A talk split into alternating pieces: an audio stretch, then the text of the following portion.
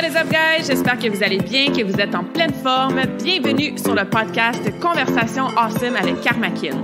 A place where we speak Franglish, say the word awesome a lot, mais surtout un endroit d'inspiration et d'éducation pour vous aider à optimiser votre santé globale from the inside out. Mon nom est Claudia, fondatrice de Karmakin, et ma mission avec ce podcast est de t'amener dans un monde de développement personnel, d'optimisation d'habitudes de vie et de découverte so you can unleash your potential and live the life you truly want and deserve. Merci d'être à l'écoute. You're awesome.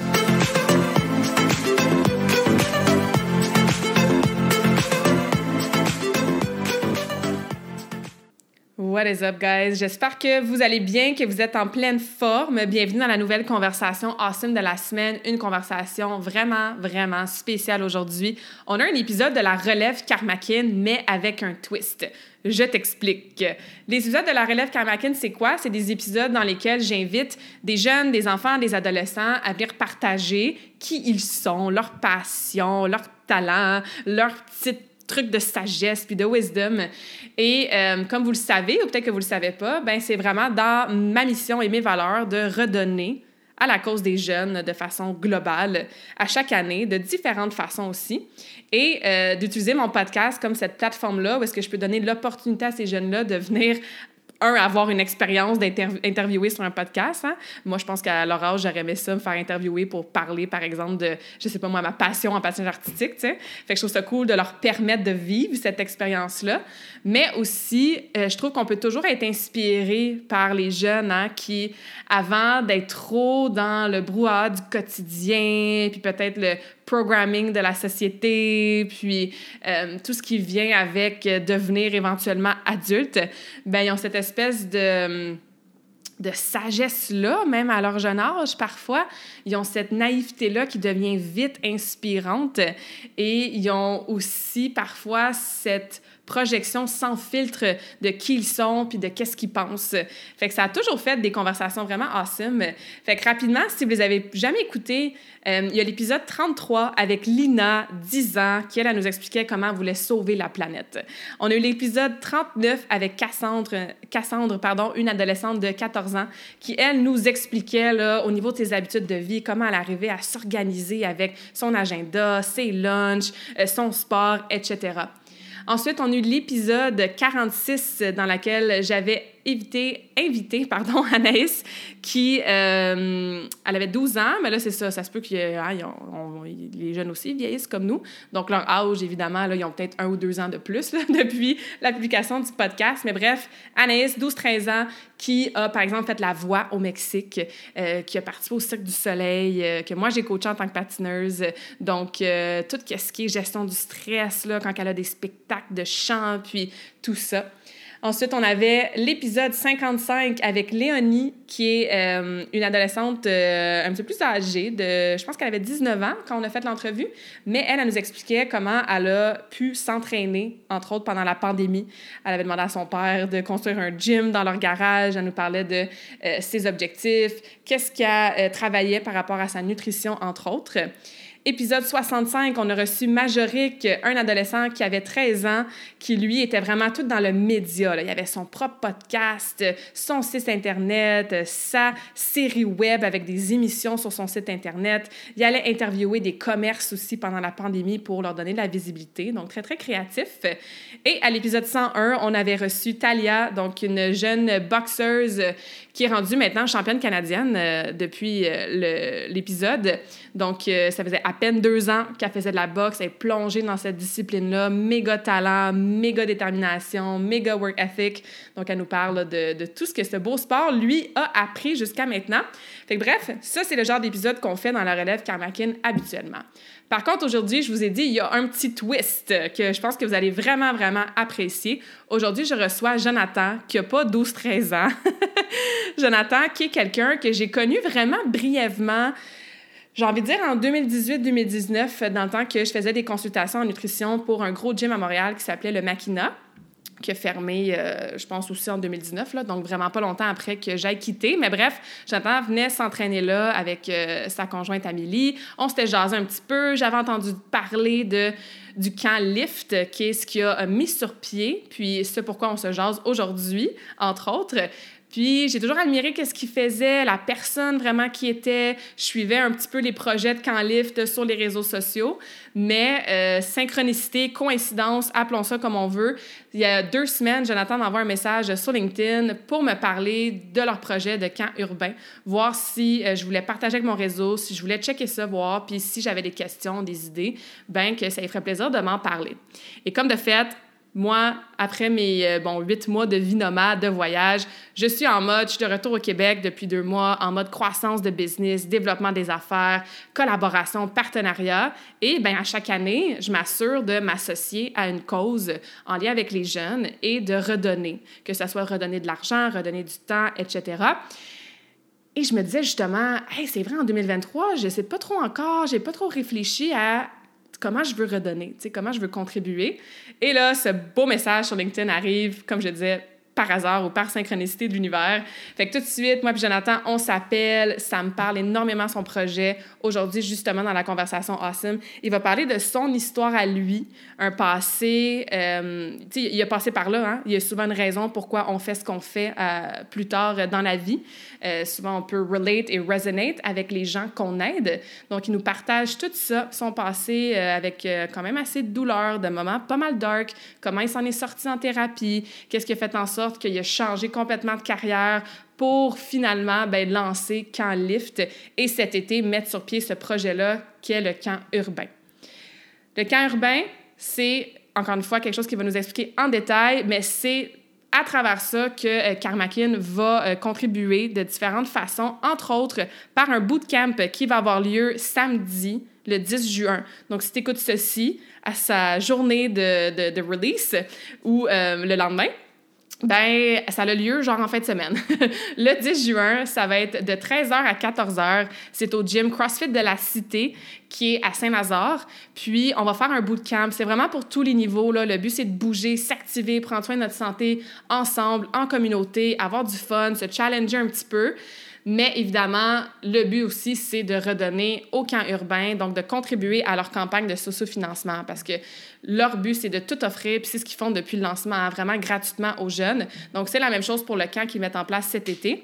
Donc, euh, tous les profits de l'événement du Boucan Poton vont contribuer à leur campagne de sociofinancement. Fait que les billets sont 25 Si jamais tu peux pas venir samedi après-midi ou que peut-être ça te tente pas vraiment de venir t'entraîner, sauf que la cause, toi aussi, te tient à cœur, t'aimerais contribuer ou t'entends l'histoire de Jonathan aujourd'hui et t'es comme « Ah, wow, tu sais, I want to help », mais tu peux acheter un billet puis juste me envoyer un courriel puis me dire J'ai acheté un billet parce que je veux contribuer, mais je serai pas là ». Ou tu peux aller aussi dans le lien euh, que j'ai inclus dans la description du podcast pour faire un don directement à la campagne de sociofinancement sans nécessairement passer par euh, Karmakin. Fait que ça, ça te donne deux possibilités de quand même redonner. Si tu peux, si tu veux, if it resonates with you, il n'y a aucun problème à ce niveau-là, ben tu peux le faire. Fait qu'aujourd'hui, comme je disais, je reçois Jonathan pour qu'on parle de son histoire qui est vraiment inspirante. Il donne plein d'exemples, on fait plein de parenthèses. En plus, moi et Jonathan, comme, OK, on va jaser peut-être un genre 20-30 minutes. Finalement, on a jasé pendant plus que 45 minutes parce que son histoire est tellement intéressante, tellement pertinente. Et encore une fois, ce qui a fondé avec le camp Lift et là, le projet de camp urbain, mais vous allez comprendre rapidement pourquoi j'étais comme, oui, j'embarque et je veux aider. Fait que sans plus tarder, je vous laisse à la conversation awesome d'aujourd'hui. Si jamais vous avez des questions sur quoi que ce soit, si vous voulez contribuer peut-être d'une autre façon, que vous avez une proposition à faire en lien avec moi de façon globale, comment on peut euh, contribuer à la cause des jeunes de façon super variée, ou Jonathan avec les projets qu'il y a en cours, ben s'il vous plaît, n'hésitez vraiment pas à nous contacter. Euh, Juste pour vous donner quelques exemples, euh, avec Espace sur Roi, on avait fait un bootcamp au il y a de ça quelques années. Espace sur Roi, c'est un organisme qui entre autres, va dans les écoles pour faire des programmes de sensibilisation, de prévention, d'éducation sur différentes choses. Euh, à ce moment-là, c'était tout sur la cybersécurité, tout ce que les jeunes ils font sur leur, leur cellulaire, là, tu sais. Ensuite, l'année passée, je m'étais associée avec Million Dollar Smiles, qui est en Ontario principalement. Ils font toutes sortes de choses vraiment awesome pour les enfants euh, très malades ou les enfants, par exemple, qui sont autistes ou qui ont d'autres euh, problématiques de maladies mentales, problématiques de santé physique. Bref, une chose qu'ils font, c'est qu'ils construisent des gros modules de jeux dans la cour des familles pour qui c'est plus difficile de se rendre au parc public où ça serait pas sécuritaire pour la santé de leur enfant. Donc, Carmackin avait euh, sponsor le premier playground au Québec l'année passée. Sinon, il y a OUR, hein, qui est une compagnie, ben, fondation, là, des fois, je ne sais pas trop quel mot utiliser, euh, Operation Underground Railroad, qui sont aux États-Unis, mais qui vont partout dans le monde pour sauver les enfants du euh, sex trafficking, human trafficking, donc vraiment des choses euh, atroces qu'on ne souhaite à personne, mais qui se passent malheureusement encore vraiment beaucoup. bref, ça, c'est tous des exemples de comment Carmackin contribue à la cause des jeunes et cette année, ben, avec le camp Lift et je l'espère pour plusieurs années aussi. Fait que si ça, ça t'inspire, si toi, tu as une petite idée, quelque chose, ben, encore une fois, évidemment, n'hésite pas à me contacter. All right, j'ai assez parlé. Je vous laisse avec la conversation super inspirante que j'ai eue avec Jonathan. J'espère vous voir en grand nombre ce samedi pour le Bootcamp Auton. Toutes les informations sont dans la description du podcast. Et sur ce, ben, bonne écoute. Salut Jonathan, bienvenue dans cette conversation awesome euh, très spéciale aujourd'hui. Je suis vraiment contente de t'avoir avec moi. Comment ça va? Ça va très bien. Merci de me recevoir. C'est euh, awesome d'être ici. yes, ça c'est le mot qui me représente et représente le podcast et mon brand. Donc, euh, ça fait toujours sourire quand les invités euh, y embarquent dans le mot aussi. Ouais. Écoute, euh, je sais pas si toi tu crois aux synchronicités de l'univers là, puis aux petits messages que c'est ça la vie nous envoie. Mais tu es arrivé dans mon inbox sur LinkedIn tellement avec un timing parfait parce que c'est ça, j'ai passé l'automne en Europe, l'hiver en Amérique latine, je suis revenue au Québec, un peu plus groundée. Et là, j'ai eu une pensée de comme, c'est vrai, j'ai pas encore réfléchi à comment je voulais redonner à la cause des enfants, des jeunes cette année qui est euh, quelque chose que je fais, comme tu sais, là, à chaque euh, à chaque année de différentes façons. Et là, deux trois jours plus tard, j'ouvre mon LinkedIn, j'ai un message de toi. Euh, on s'est connus brièvement là, il y a de ça 4-5 ans là, dans le temps du Makina, fait que ça fait super longtemps. Mais je, je continue de suivre surtout la page du, du camp livre qu'on va qu'on va jaser aujourd'hui. Fait que c'était comme wow, il y a pas de hasard dans la vie. Ça tombe exactement au merveilleux timing. Fait que je suis super contente que rapidement on ait pu se mettre en, en marche pour une collaboration puis pour redonner euh, puis euh, c'est ça, contribuer à, ce que tu fais toi aussi là, depuis très longtemps. Oui, ben merci, euh, merci Claudia.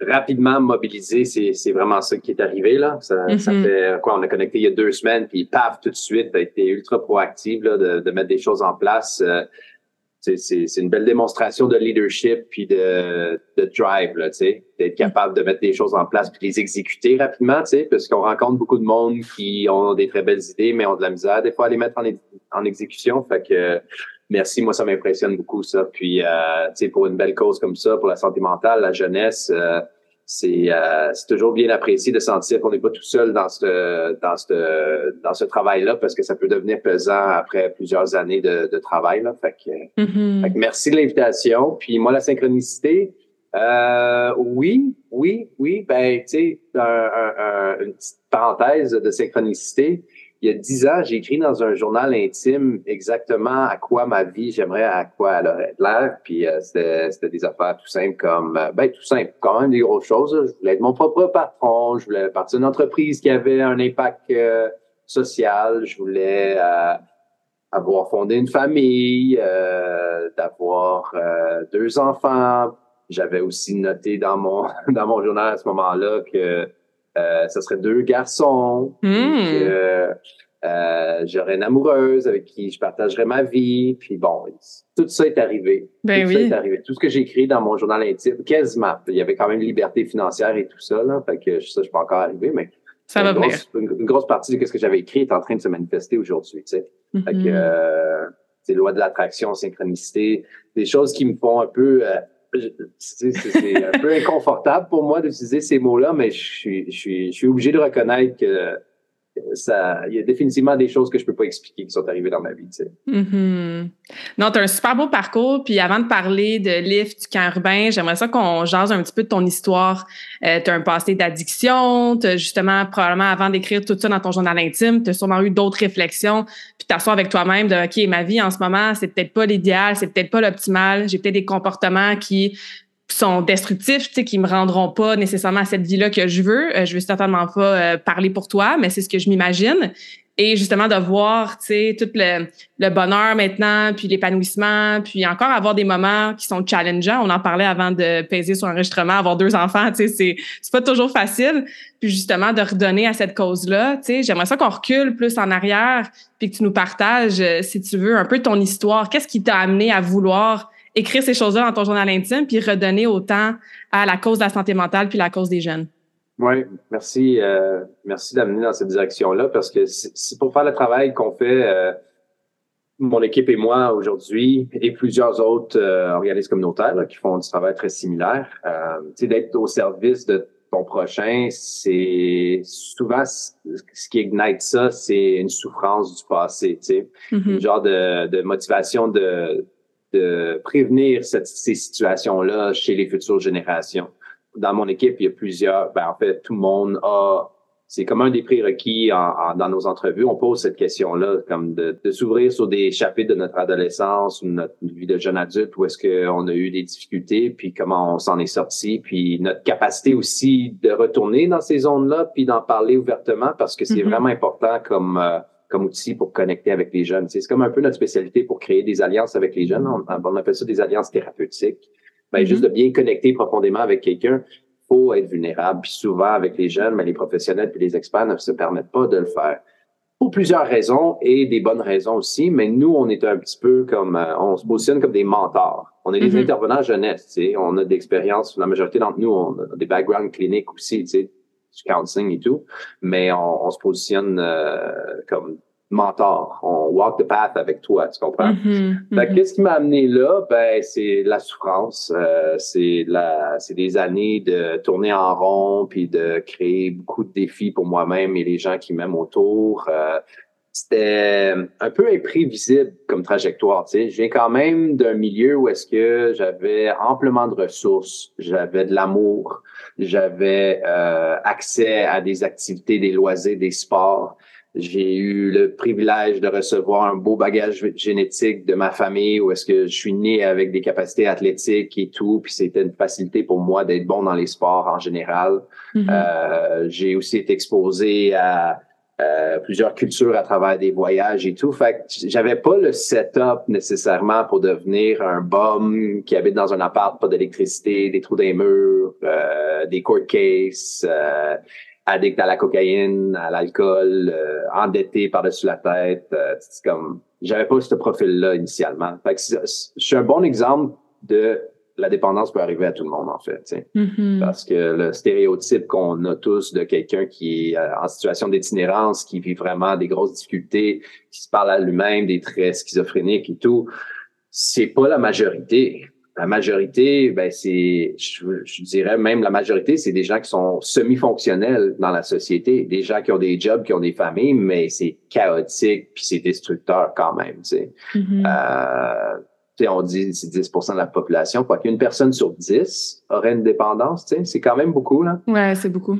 Bref, pour revenir à mon histoire, c'est euh, cette souffrance-là qui m'a amené à faire le travail que je fais aujourd'hui, parce qu'avant ça, je travaillais en restauration et l'hôtellerie. Et, sûrement, tout ce travail-là, pendant 10 ans, m'a permis d'avoir des bonnes capacités de communication, de service à la clientèle, puis de vente aussi, parce a quand même dans la motivation au changement, de partir d'une situation problématique à travailler sur soi puis s'améliorer, il y a, on a besoin d'outils de communication pour motiver les gens à, adhérer à des nouvelles perspectives, si on veut, tu sais. Mm-hmm. Pour ne pas dire leur vendre des idées, tu sais. Mm-hmm. Tu leur vends pas des idées, mais il faut que tu sois capable de, de peser sur des boutons de récompense, puis de, de delayed gratification, tu sais, de travailler mm-hmm. pour quelque chose dans le futur, puis de pas courir en rond pour juste du plaisir. Euh, Instantané, ouais. Exact, exact qu'on fait tous, mais dans la situation de drogue et alcool, ça devient vraiment autodestructeur rapidement. Là, fait que, mm-hmm. c'est ça qui m'a amené dans cette direction-là. Puis, qu'est-ce qui m'a amené dans cette direction-là? C'est oui, la souffrance, mais aussi le background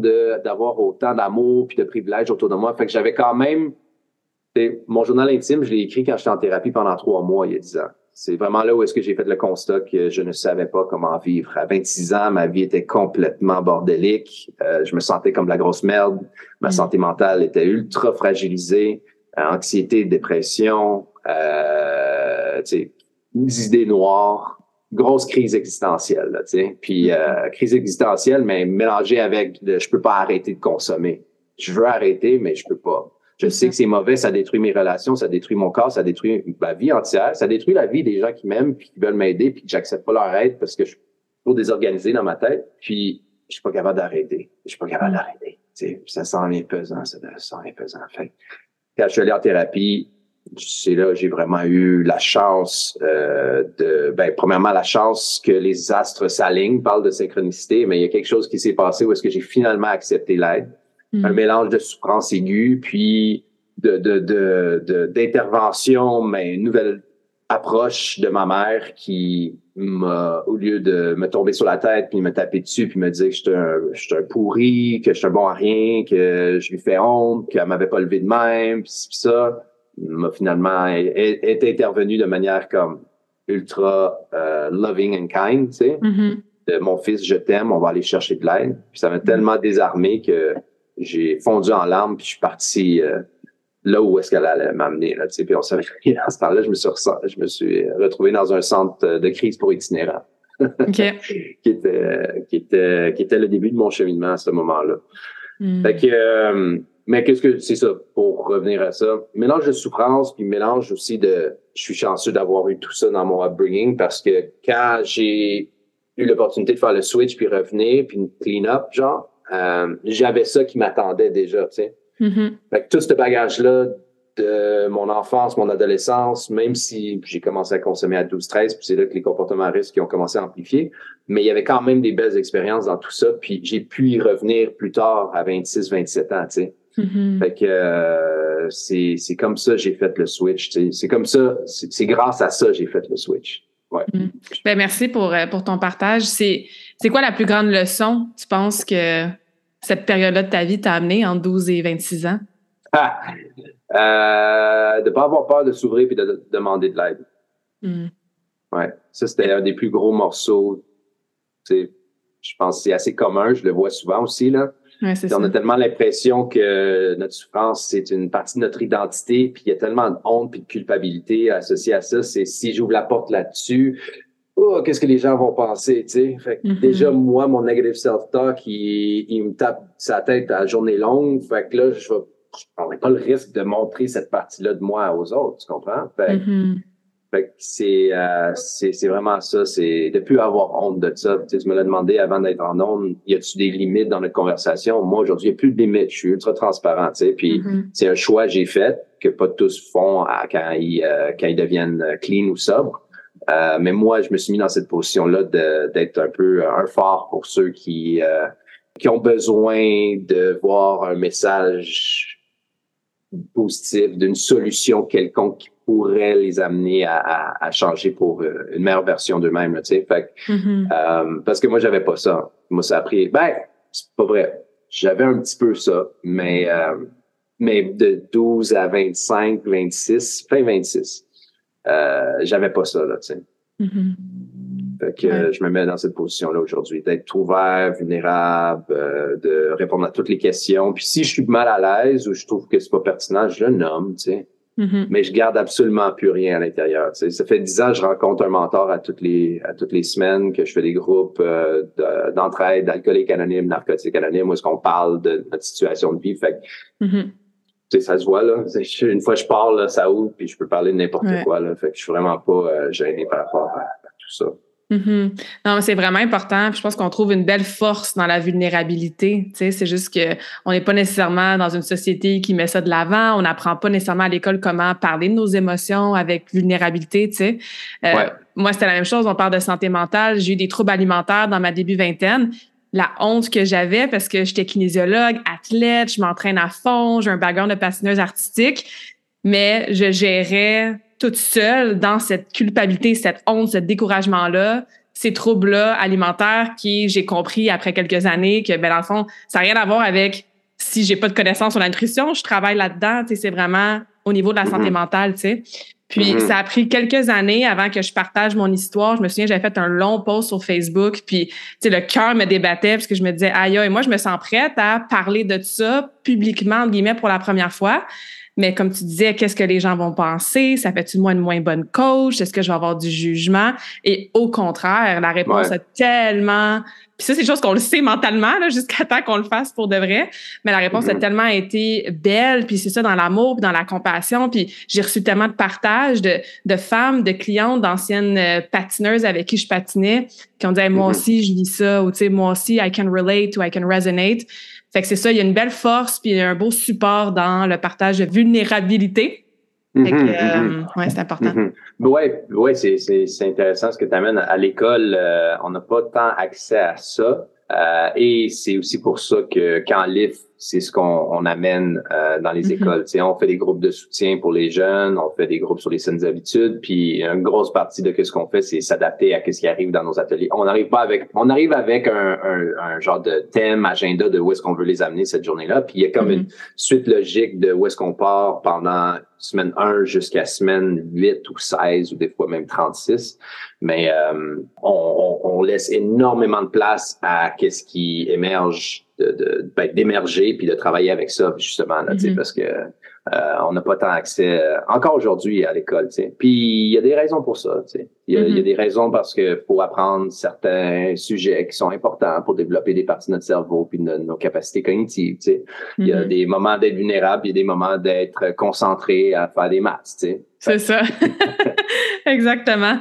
Donc, trois mois de thérapie, c'est le début de ton processus euh, de devenir sub, ton healing process. Qu'est-ce que tu as fait d'autre euh, comme changement, peut-être justement au niveau de tes habitudes de vie, peut-être ton environnement? Qu'est-ce qui t'a aidé aussi à te sortir de ce cercle-là euh, dans ta fin vingtaine? dans ma fin vingtaine, qu'est-ce qui m'a fait?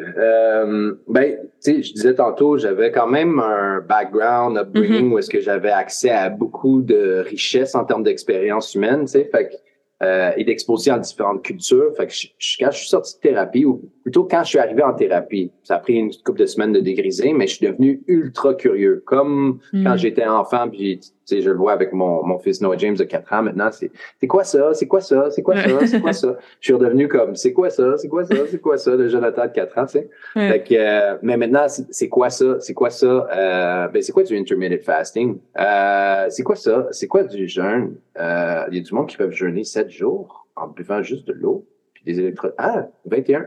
Euh, c'est quoi des marathons? C'est quoi euh, des arts martiaux? Euh, c'est quoi des ice baths? Tu sais, avant que le, le, biohacking soit un thing, genre, j'étais en train déjà de devenir un, un, super geek de, de biohacking. Fait que j'étais super intéressé par tout ça. Puis euh, je me suis vraiment comme j'ai dive deep dans les genre saines habitudes de vie, tu sais. Mm-hmm. Fait que euh, je suis euh, vraiment devenu euh, te donner un exemple du setup pendant trois mois. Là. Je suis dans un vieux couvent de sœurs, dans un rang de campagne à Saint-Guillaume c'est Nowhere Land, tu sais, à mm-hmm. côté d'une grosse église, en tout cas.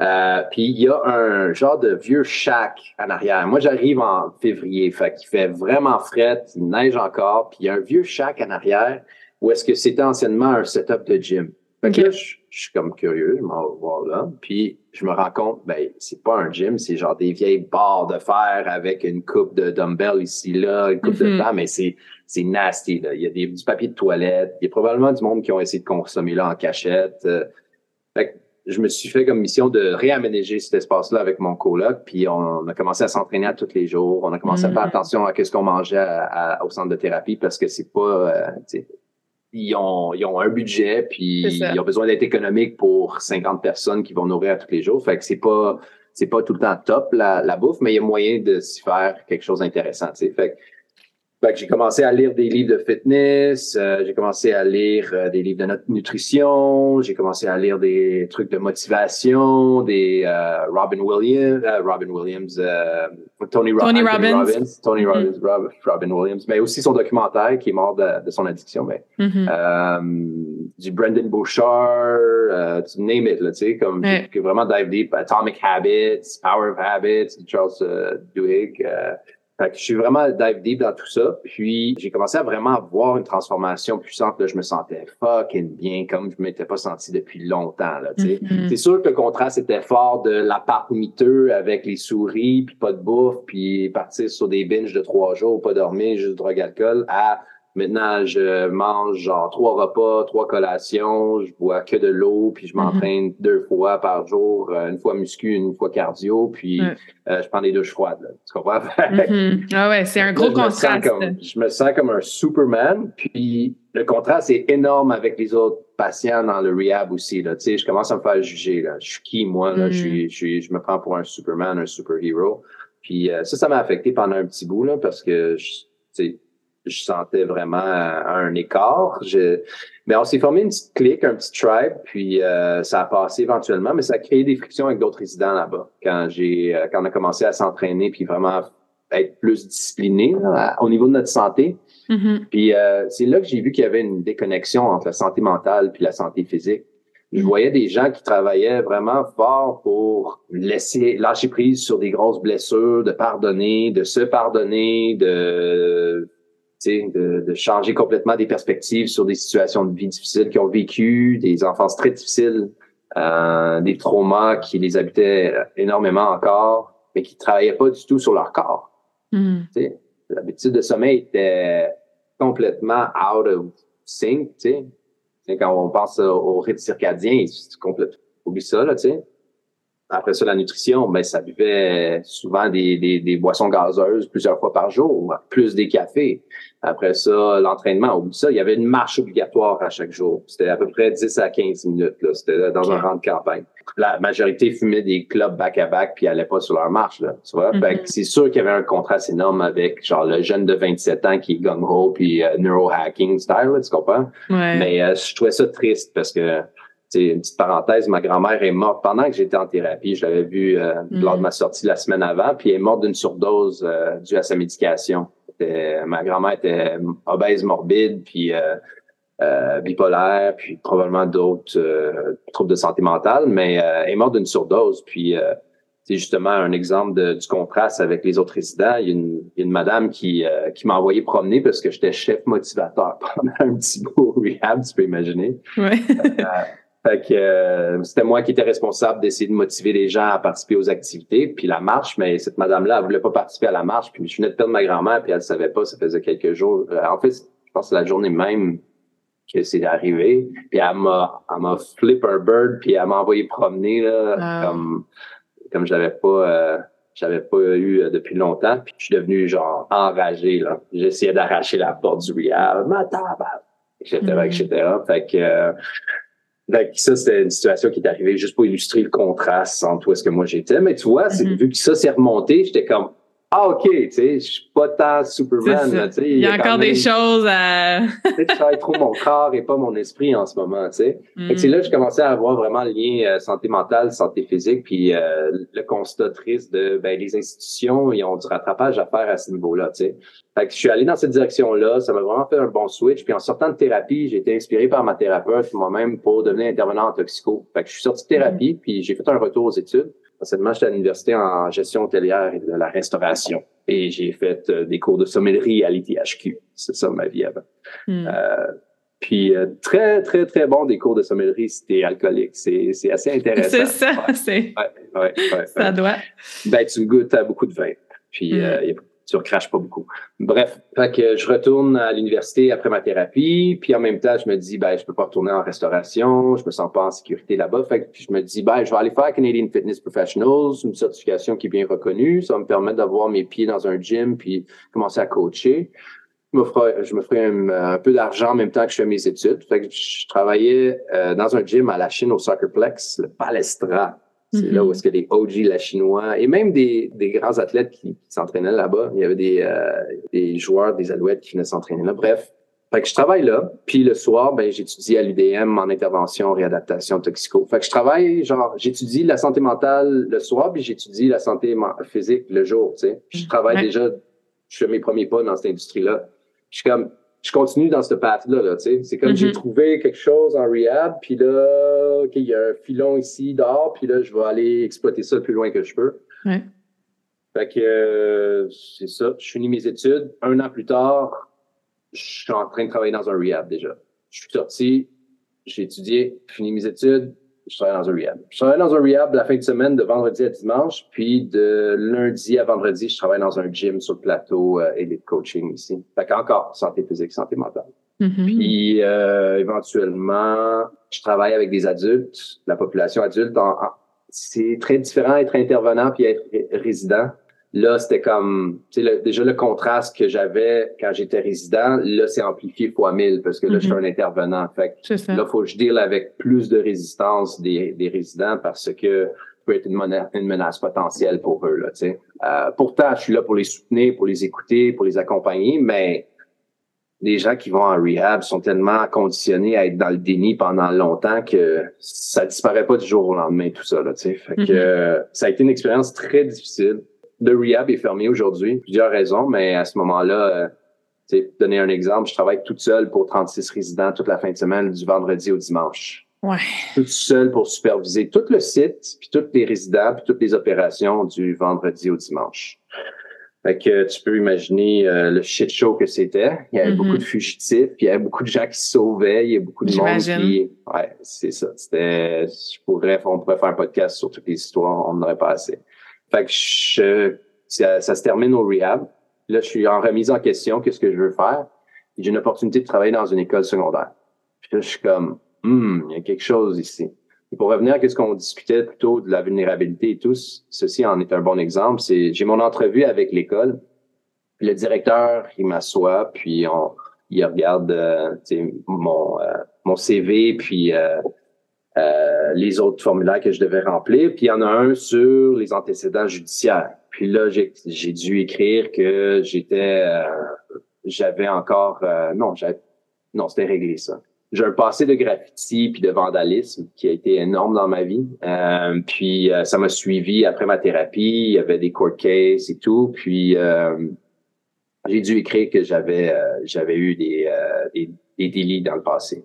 Mm-hmm. là, il me pose des questions là-dessus. Puis, tu sais, c'est pas écrit que je suis allé en rehab, que j'ai été un gros bum pendant que, tu sais, je l'écris pas sur le formulaire, mais il me demande qu'est-ce qui est arrivé? Tu peux-tu me l'expliquer? Parce que c'est sûr que c'est un red flag si tu veux travailler avec une population vulnérable qui sont les adolescents.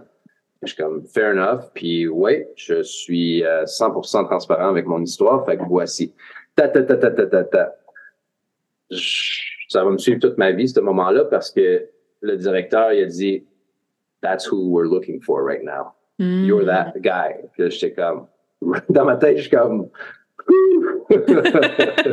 Soulagement. fait que là, je savais que j'avais la job.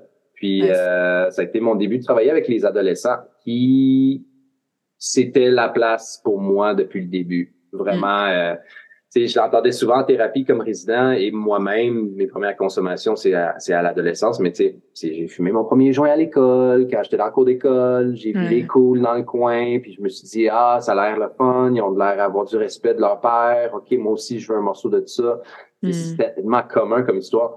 C'est, c'est rarement genre... Euh, j'ai vécu des traumatismes à mon enfance, puis j'étais pas capable de cope avec ça, puis j'ai commencé à consommer pour euh, m'engourdir. Oui, il y a de ça, mais les premières consommations, en majorité, c'est pour le plaisir. Là, fait que, mm-hmm. j'entendais tout le temps l'adolescence, l'adolescence, je suis comme... Je, pense qu'il faudrait que je concentre mes efforts à l'adolescence, tu sais. Mm-hmm. Fait que euh, ça a été euh, mes premiers pas sur le terrain avec les adolescents et éventuellement quand livre émerge de ça, tu sais. Je me rappelle même plus de la question, je suis parti un peu loin. non, mais ça nous donne vraiment un beau portrait chronologique, tu sais, de ton, de, ton cheminement. Puis, j'aime le concept de contraste, moi, dans la vie. Là, des fois, on est comme, ah, je pense à travers un mauvais moment ou un moment difficile. Ouais, mais ça peut juste donner une opportunité de, un, voir le contraste quand tu as des meilleurs moments ou des moments plus faciles, puis d'apprécier le journey, justement, parce que chaque étape t'amène à apprendre des leçons, à guérir des choses, à t'entourer des personnes, à trouver des stratégies, à changer des habitudes de vie. Puis c'est tout ça qu'on met dans notre coffre à outils, puis dans notre sac à dos, tu sais, de, de tools pour continuer à aller de l'avant, puis s'aider, mais aussi éventuellement aider les autres. Fait que non, c'est vraiment merci pour ton partage. Euh, fait que quand Lift est, né de ça, parle-nous de euh, des débuts. C'était quoi ta mission avec ça? Tu t'es entouré, je crois, euh, évidemment, euh, je pense rapidement là, tu sais, de quelques personnes. L'équipe a grandi. Fait que ça ressemble à quoi aujourd'hui? Ça a été quoi le, la croissance de tout ça? Votre mission, vos valeurs? Ça a commencé avec l'idée d'accompagner des jeunes que j'accompagnais déjà dans les écoles. L'été, je les perdais de vue, puis souvent ces jeunes-là retournaient à une situation dysfonctionnelle à la maison, puis pas pour mettre la faute sur le dos des parents, tu sais, c'était juste des situations euh, difficiles pour tout le monde. Euh, puis je me suis dit, ça serait bien que je mette quelque chose en place l'été de toute façon, je travaille pas l'été à cause que l'école est terminée. Fait puis je travaille encore dans un gym. Je travaille dans l'école et dans un gym. Fait j'ai tout le temps eu genre un side hustle pour, tu sais, on, on fait souvent ça, les travailleurs autonomes au début, là. Fait que, jusqu'à temps que ça lift off. Bref. Mm-hmm. euh, fait que là, je me suis dit, ça serait bien de, ben, j'ai plein de monde de fitness puis de wellness puis de tu sais de, dans plein de sphères différentes. J'ai du monde en méditation mindfulness. J'ai du monde qui sont plus thérapeutes criminaux trauma euh, intervenants euh, travailleurs sociaux. J'ai des nutritionnistes. J'ai des j'ai des kin j'ai des ostéos j'ai des la liste continue tu sais. Fait que j'étais comme pourquoi je commence pas à solliciter mon réseau pour créer un un groupe? Puis je suis certain qu'il y en a qui sont like-minded, qui ont la même vision des choses, puis qui mm-hmm. aimeraient contribuer à la vie des jeunes, tu sais. Fait que c'est ça l'idée au début, de faire un wellness camp pour accompagner les jeunes que j'accompagnais déjà. Puis c'était un morceau qui était vraiment important, ça, pour moi, parce que je voulais pas juste faire une expérience de X nombre de temps l'été, puis good luck, là. Non, mm-hmm. c'est... Tu t'accompagnes avant, j'ai un bon portrait de la situation, puis là, on va faire un intensif ensemble, sais, avec tous les outils qui vont être à ta disposition. Puis après ça, on va continuer de t'accompagner après pour être sûr qu'on continue de cultiver dans la bonne direction tout ça. Là, sais. Mm-hmm. Fait que ça a été ça l'idée de Camp Lift. C'est pour ça que ça s'appelle Camp Lift, euh, parce que c'était un camp d'été au début. Fait que ça a commencé avec que six jeunes. Euh, puis ça a été tellement enrichissant pour les jeunes et puissant pour pas seulement les jeunes, mais aussi les bénévoles experts qui étaient présents, que je me rappellerai toujours euh, mon co-directeur Elvis, qui est un, bon ami maintenant. Lui, il était avocat. OK. il était sur un journey de transformation euh, professionnelle et personnelle aussi. Là. Euh, il y avait un gros...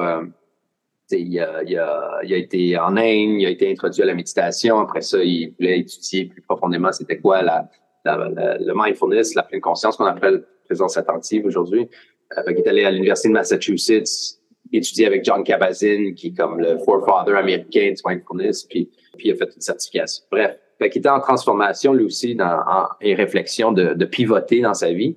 Puis il m'a il m'a dit euh, à un moment donné durant le camp, il y a des gens qui sont payés pour faire ça dans la vie. J'étais comme hell yeah man. fait que euh, ça a été comme un awakening pour lui où est-ce que tu je pense que c'est après cet été-là, il avait, il a lâché sa job d'avocat dans un gros cabinet euh, ici à Montréal. Euh, tu sais, tu continues dans cette direction-là, t'es set, là, tu sais. Mais mm-hmm. lui, il voyait, c'était pas un fit pour lui, que ça allait éventuellement l'amener dans un dead end. Puis fait qu'il a décidé de lâcher sa job après le candidat. Ouais, fait que ça, c'est une petite parenthèse, mais fait que ça a tellement été puissant comme expérience qu'on a décidé, ben, ça ne sera pas seulement ça. De toute façon, moi, je travaille durant l'année scolaire avec ces jeunes-là. Fait que faisons un camp d'hiver, parce qu'il y a un gros break scolaire pendant le camp mm-hmm. pendant euh, les deux semaines de vacances d'hiver. Fait qu'on a fait ça. Fait qu'au début, c'était camp d'hiver, camp d'été. Camp d'hiver, camp d'été. Puis on a fait ça pendant un petit bout.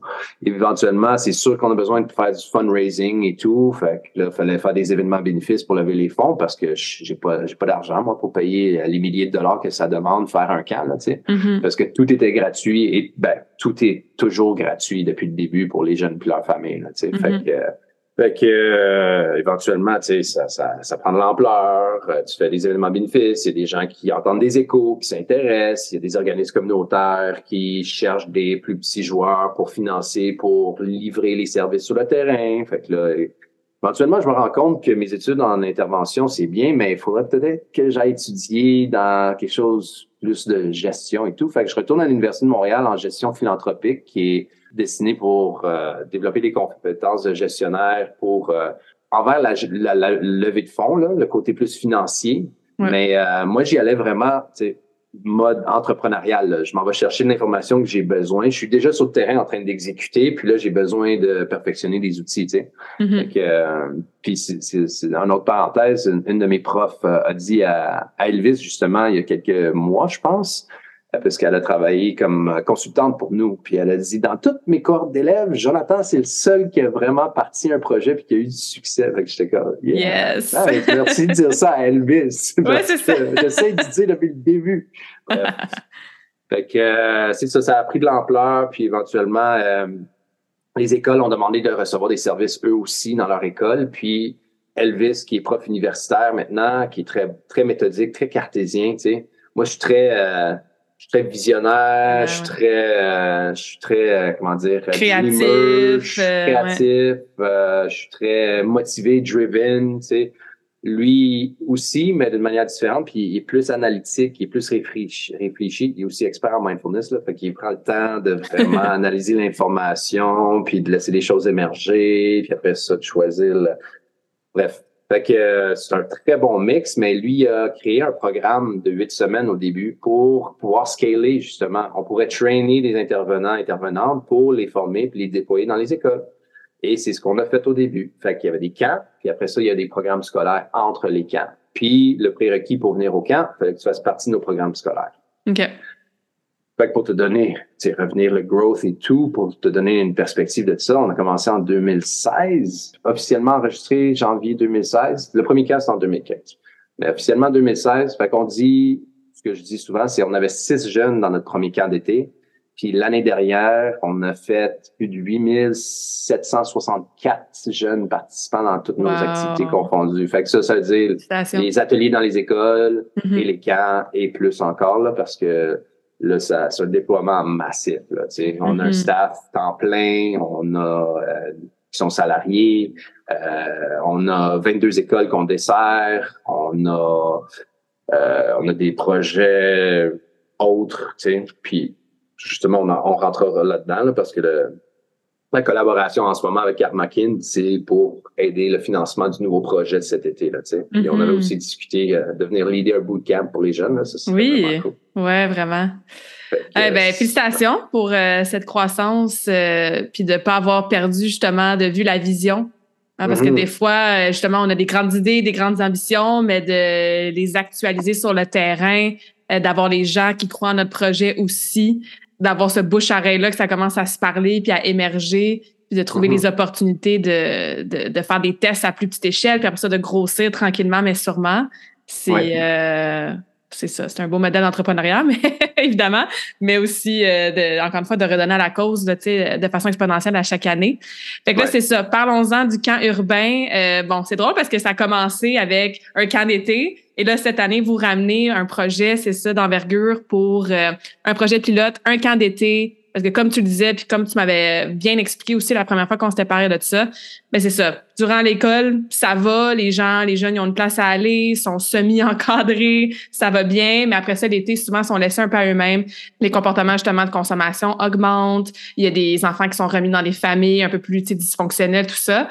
Donc, euh, vous, votre objectif, c'est aussi, encore une fois, d'offrir un lieu, là, un safe space pour que les jeunes puissent continuer à travailler leurs habitudes de vie, à connecter ensemble, à être vulnérables, à partager.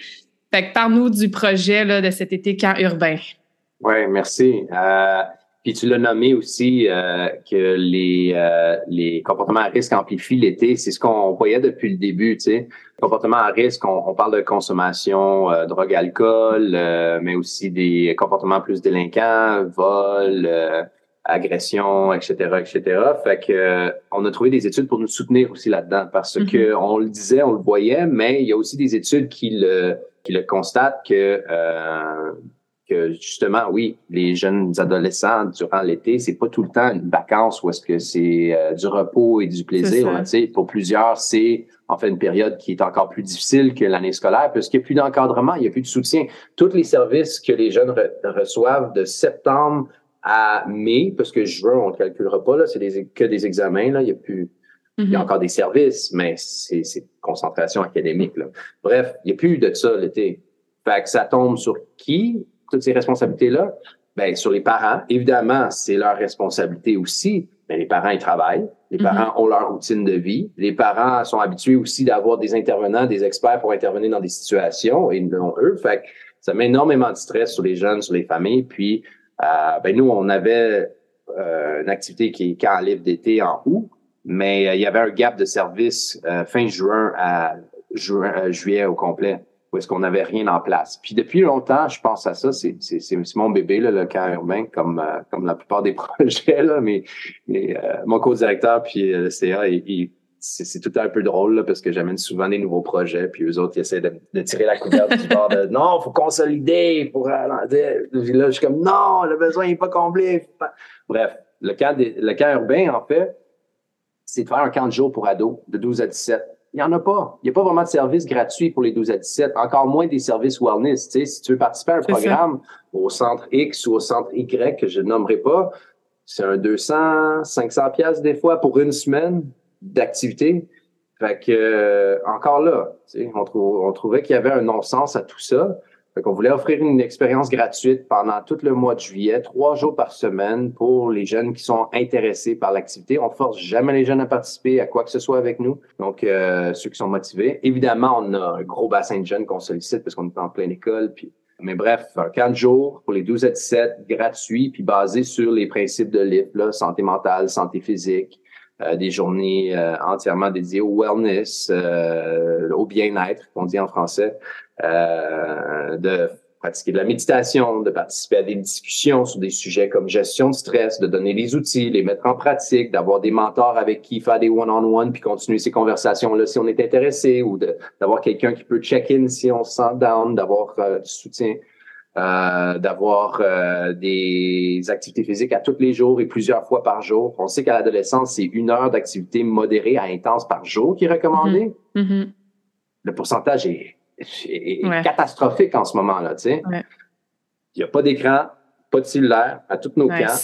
Ils savent avant de rentrer dans l'expérience. Fait qu'on diminue l'exposition à les écrans, on augmente l'exposition à des pairs positifs, à des, on crée des moments positifs pour eux. Puis, euh, une panoplie d'activités de, physiques différentes. sais Pas juste d'aller faire euh, du conditionnement physique en salle d'entraînement, mais aussi faire du jujitsu, faire de la boxe, faire euh, de l'escalade, faire euh, de la randonnée en montagne au Mont-Royal. Il y en a qui n'ont jamais été au Mont-Royal. Mm. De faire des ateliers de cuisine avec des chefs, nutritionnistes, etc. Fait encore le même principe qu'on avait parti le camp livre d'été en août. C'est le même principe, mais en formule camp de jour. Le mm-hmm. seul truc qui est vraiment cool que je trouve, moi, qui distingue vraiment le camp urbain de toute autre expérience sur l'île de Montréal, c'est que le camp urbain, en fait, on garde l'école ouverte l'été. Mm. On fait le camp urbain dans une école. Fait mm-hmm. Imagine, on est en train de transformer un lieu qui a quand même un peu de stigma attaché à, tu sais, c'est l'école. Ah, l'école, mais non, hein, l'école fucking nice, là, tu comprends? Excuse-moi le langage, mais je trouve ça vraiment cool de transformer l'école dans un milieu de vie où est-ce qu'il y a beaucoup plus que juste le volet académique. Et c'est quelque chose qu'on aimerait qui, on veut continuer à amplifier cette, mm-hmm. cette, euh, cette euh, comment dire, cette vibe-là à travers l'année. Très cool. C'est ça le cœur urbain. On est vraiment excités. C'est la première fois qu'on le fait. Puis justement, ben, on commence des projets. Faut le kickstart, puis il faut trouver le financement un peu euh, à notre manière. Tu sais, j'ai appliqué pour des subventions. J'ai appliqué mm-hmm. pour des 50 000, 75 000, mais malheureusement, on n'avait pas, euh, n'a pas eu une réponse favorable. Fait que euh, plan B, euh, on fundraise nous-mêmes. C'est ça. ça, c'est vraiment quelque chose aussi qui nous distingue comme organisme communautaire, c'est we make it happen no matter what. Ça, mm-hmm. c'est vraiment depuis le début. On n'était pas salariés pendant des années, nous autres. On était bénévoles, puis on faisait ça. c'est pour ça, je pense aujourd'hui que ça fonctionne bien aussi. C'est mm-hmm. vraiment, c'est un projet de cœur. Ça venait de, on veut contribuer, on veut être de service là où est-ce qu'on peut et là où est-ce qu'on est reçu aussi. On veut pas forcer quoi que ce soit. Mm Mais en collaboration avec les gens, on veut pas te piler ses pieds, on veut pas voler un territoire, on veut pas, veut pas voler ton financement, on veut, juste, on veut vous aider. C'est ça. Fait que ça, c'est un nouveau truc. Puis le camp urbain n'existe pas encore. Puis on est en train d'ouvrir la porte à des collaborations avec euh, d'autres organismes communautaires. Envoyez-nous vos jeunes. Mm-hmm. Venez avec votre staff. Parce que l'été aussi, faut que tu saches, d'un point de vue plus, euh, euh, comment dire, gestion et, et, tout, le réseau scolaire, tout le monde qui travaille dans le réseau scolaire, l'été, c'est un long, un long break, là, tu sais. Mm-hmm. Les profs, c'est pas si pire parce que leur salaire, s'ils sont en plein, là, parce que s'ils sont à contrat, je pense que c'est différent, leur salaire est distribué sur une période de 12 mois. Fait que l'été, ils, ont encore leur paye. Mais le reste du monde, c'est sur le chômage avec 55% de ton salaire pendant trois mois, là, à peu près, ou deux mm-hmm. mois. C'est quand même un gros hit, là. Ouais, ça fait une différence. Nous autres, on veut garder notre staff ou euh, leur donner quelque chose à faire, quelque chose, pas juste à faire pour faire quelque chose, mais quelque chose d'enrichissant, quelque chose de, mm-hmm. rewarding, quelque chose qui, qui, est aligné avec ce qu'ils font déjà. Fait que ça, ça fait du sens aussi pour nous comme organisation de garder nos opérations ouvertes tout au long de l'année, là, tu Mm-hmm. Ah non, ouais, j'adore ça. Euh, c'est des gens qui écoutent en ce moment, qui veulent venir au bootcamp, comme je parlais dans l'introduction. Ben, ça va avoir lieu, euh, c'est ça, samedi le 10 juin. Mais sinon, vous pouvez faire un don là, directement sur euh, votre page de socio-financement que je vais partager dans la description du podcast que j'ai mis sur mes réseaux sociaux aussi. Euh, si vous voulez contribuer hein, d'une autre façon aussi, tu sais, Jonathan, tu es super ouvert à justement créer des partenariats euh, ah ouais. dans la région de Montréal. donc, n'hésitez pas, à, j'imagine, à, te contacter pour ça. Partout au Québec, en fait, même au Canada, tu sais. On reçoit du soutien en ce moment d'un organisme en Ontario, tu sais. Génial. Il n'y a pas de, pas de limite. Il n'y a pas de limite à vos idées, à votre créativité. Cognez à notre porte, la porte est toujours ouverte. Génial. Ben, merci pour ce que tu fais, Jonathan. Merci d'avoir pris le temps de jaser de ton parcours puis de ben, ta mission euh, avec, avec nous aujourd'hui. Euh, j'aurais deux dernières questions pour toi avant qu'on wrap up la fin du, euh, du podcast. La première question, c'est tu as deux jeunes garçons. Qu'est-ce que tu veux leur transmettre ou leur apprendre le plus quand ils vont être dans cette période-là de 12 à 17 ans? Oh, grosse question. Ah ouais, on finit deep, là, on finit deep. oh, tu l'avais-tu préparé, cette question-là, ou c'est venu spontané? Non, non, ça m'est venu euh, spontané quand tu parlais. Bonne question. euh, Qu'est-ce que je voudrais leur transmettre? Euh, ben, ben ça revient à ce que je disais tantôt, là, c'est de ne pas avoir peur de s'ouvrir puis de demander de l'aide. Mm-hmm. C'est ça que j'aimerais leur transmettre, mais c'est ça, ça it encompasses much more. Ça, ça, ça, regroupe beaucoup plus que ça. Là, c'est, c'est carry pas ton, ton, ton shame, ton guilt. Là, mm-hmm. Partage-le. exact. exact. Mm-hmm. Ouvre-toi. Ouvre-toi. Ouais. Mm, génial. Et ma dernière question est un peu plus légère. C'est une question que je pose à toutes mes invités en fin de conversation awesome. Est-ce que tu as une citation, un mantra préféré? Ça serait lequel et pourquoi? Tu me mets sur le spotlight, là. C'est ce qui vient spontanément, puis c'est un mm-hmm. peu euh, spécial que ça remonte en ce moment, c'est euh, make it happen. Je l'ai dit plus tôt mm. aussi. Mais dans la restauration, j'ai travaillé, j'ai un background, euh, j'ai origines italiennes, puis j'ai travaillé beaucoup sur le côté italien de la restauration, puis beaucoup de, de, de, de shady character, des gens qui Bref, mais des très belles années d'expérience. Bref, euh, plusieurs d'entre eux, c'était comme make it happen, make it happen. Tu sais, ils me répétaient ça, make it happen. Des, des, des requêtes complètement déraisonnables, genre fin de soirée, euh, deux heures du matin, Rihanna demande un poulet barbecue, puis dans un resto italien sur le plateau, comme make it happen. Oh, euh, OK. Fait tu sais, ça m'a vraiment ça m'a ça a cultivé une, une genre de capacité d'exécuter rapidement puis d'être créatif puis problem solving même s'il y avait de la déchéance puis de la destruction avec la consommation et tout. Il y a quand même ce skill là qui a été développé pendant ces années-là de make it happen make it happen. Mm oui chef make it happen. Fait que je suis capable de je suis capable de recevoir des instructions puis les mettre en exécution puis de j'aime ça recevoir euh, une confiance aussi à travers ça, d'avoir une, certaine latitude dans où est-ce que je peux, qu'est-ce que je peux faire, prendre comme action euh, pour make it happen justement là, tu sais. Fait mm-hmm. Il fallait que je donne une explication, sinon j'ai l'air d'un douchebag là, avec mon, mon Ben non, mais pas du tout. Comme like, just do it, make it happen. Mais euh, c'est ça. Mais ça te sert beaucoup aujourd'hui. On le voit, on l'entend. Puis euh, le camp urbain, je sais que you're gonna make it happen. Puis je suis reconnaissante de pouvoir contribuer un peu à ma façon. Fait que euh, merci encore, Jonathan. on va continuer à suivre là, tous ces beaux projets dans le futur. Yes, c'est pas, c'est juste le début, Claudia. C'est juste le début. Merci beaucoup. Ça a été vraiment une belle rencontre puis discussion. Merci pour tes questions. Oui, avec plaisir. Merci à toi. À bientôt. J'espère que cette conversation awesome t'a inspiré. Et d'ailleurs, I would love to hear back from you. Rejoins Karmakin sur les réseaux sociaux and tag me in a post pour partager ce que tu retiens de cet épisode. Je serais vraiment grateful aussi si tu pouvais me laisser un rating and review pour le podcast. Ça me permet d'avoir un impact positif sur plus de gens comme toi. Merci beaucoup d'avoir été à l'écoute and until next time, je te souhaite une journée awesome.